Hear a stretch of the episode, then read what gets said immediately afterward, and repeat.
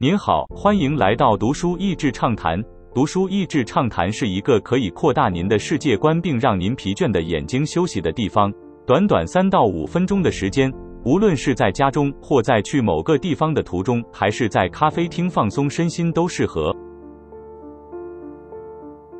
还记得前年在中国有个机会参加企业家们的聚会，其中有一名养殖业的企业大佬知道我是科技业的人时，非常认真的问我：“请问现在 AI 辨识技术做得到猪脸辨识吗？”大概有那么一秒的时间，我以为他在开玩笑，但后来他描述中国需要产出食物的规模是如此浩大，愿意去做这些苦力工作的人又很少。对于一个每年要养殖上百万头猪的养殖场，各种的人工智慧和自动化技术，并不是一个融资 A 轮 B 轮的口号，而是企业能够经营下去的必要条件。新兴科技的不同面貌，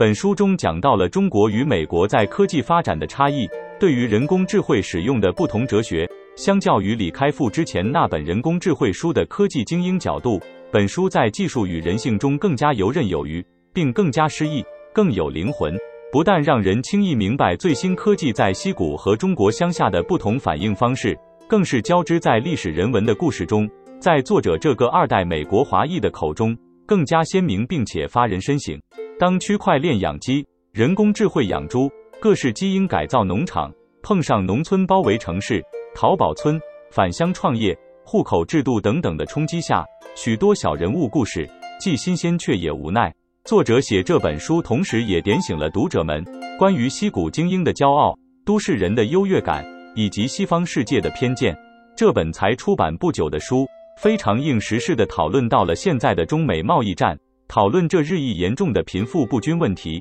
也说明了为什么佩佩猪在中国社群媒体上被禁止了。但我觉得最棒的一点是，在这些最新科技奇特的用途之下，作者深刻的反省。他说，在中国的文化里面。农夫的工作并非在产值最大化，而是如何照顾土地，使其生生不息。在西方世界眼中的落后中国农村，甚至是严厉限制农民工的制度，科技在这些农村中的体现，其实是超乎一般人所理解的。所有人跟他分享自己故事时，总是带这一丝的骄傲，却也能感受到那是另一种向这都市人的逆袭。Humility in innovation，谦卑的创新。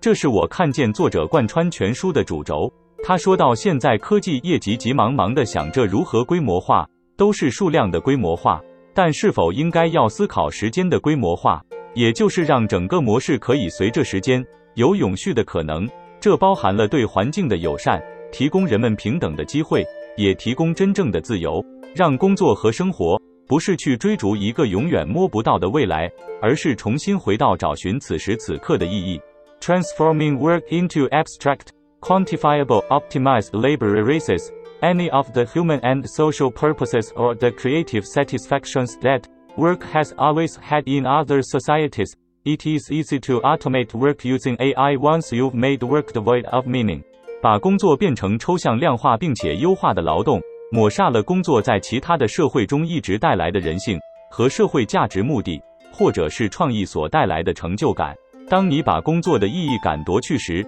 用人工智慧把它自动化就变得很简单了。今天的内容就到此为止了，十分感谢大家收听《读书益智畅谈》节目。如果对我们的内容感兴趣，欢迎浏览我们的网站 n 点 net 和关注我们的粉丝团“读书益智”，也可以分享给您的亲朋好友。欢迎继续关注我们下一期节目，下次见。